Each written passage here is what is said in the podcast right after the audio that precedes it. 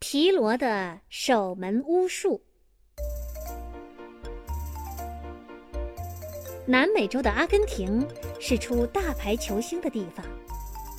几年前，足球天王马拉多纳曾在国际足坛称雄一时，世界球迷为之倾倒。在一段时间内，皮罗又大显身手，大红大紫，成为一个神秘人物。让国际足坛对他刮目相看。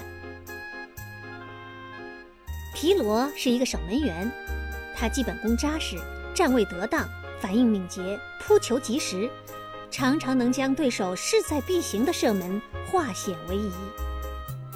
尤其他入选国家队之后，进步更是神速，在一系列的国际重大比赛中表现格外出色，把守阵地，固若金汤。很少有人能打破他的大门，令号称射门机器的许多大牌球星都感到头疼。据行家统计，他的成绩绝对比以前家喻户晓的世界第一守门员意大利的佐夫好。为此，舆论界惊呼：皮罗可以成为当今世界第一铁门。可是，正当这个时候。有一个足球评论家却公开在报纸上发表文章，说皮罗的守门技术并不如人们想象中的高超，他只是动了点小脑筋，耍了个小小的巫术，在场子上有舞弊行为。崇拜皮罗的各地球迷立刻愤怒起来。他们不能容忍有人诋毁自己心目中的神圣偶像，于是大家集会游行，并且包围了足球评论家的住宅。评论家倒也是一个敢作敢为的汉子，他没有被气势汹汹的球迷吓倒，并对球迷的质问一一做了回答。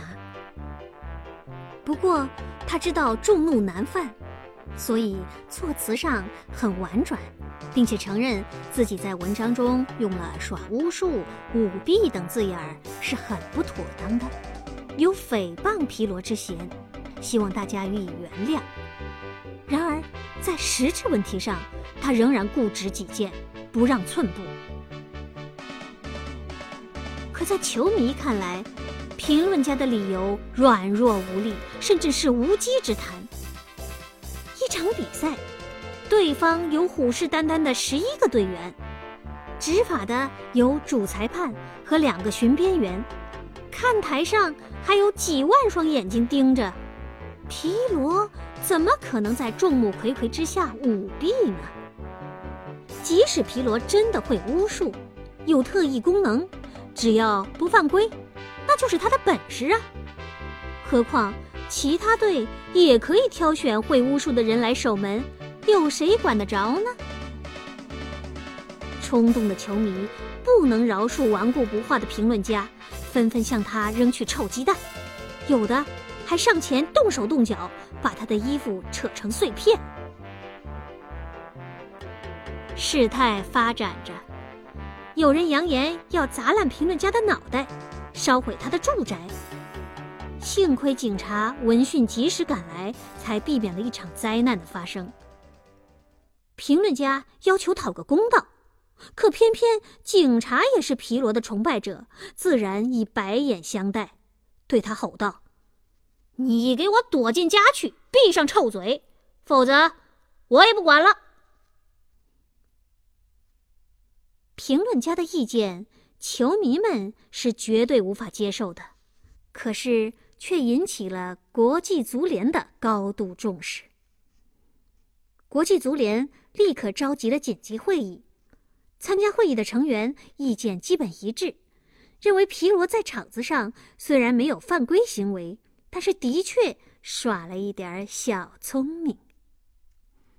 他的球衣是草绿色的，胸前画了一个大大的门框，使射门队员在高速跑动中抬眼看时，误以为真的是门框了。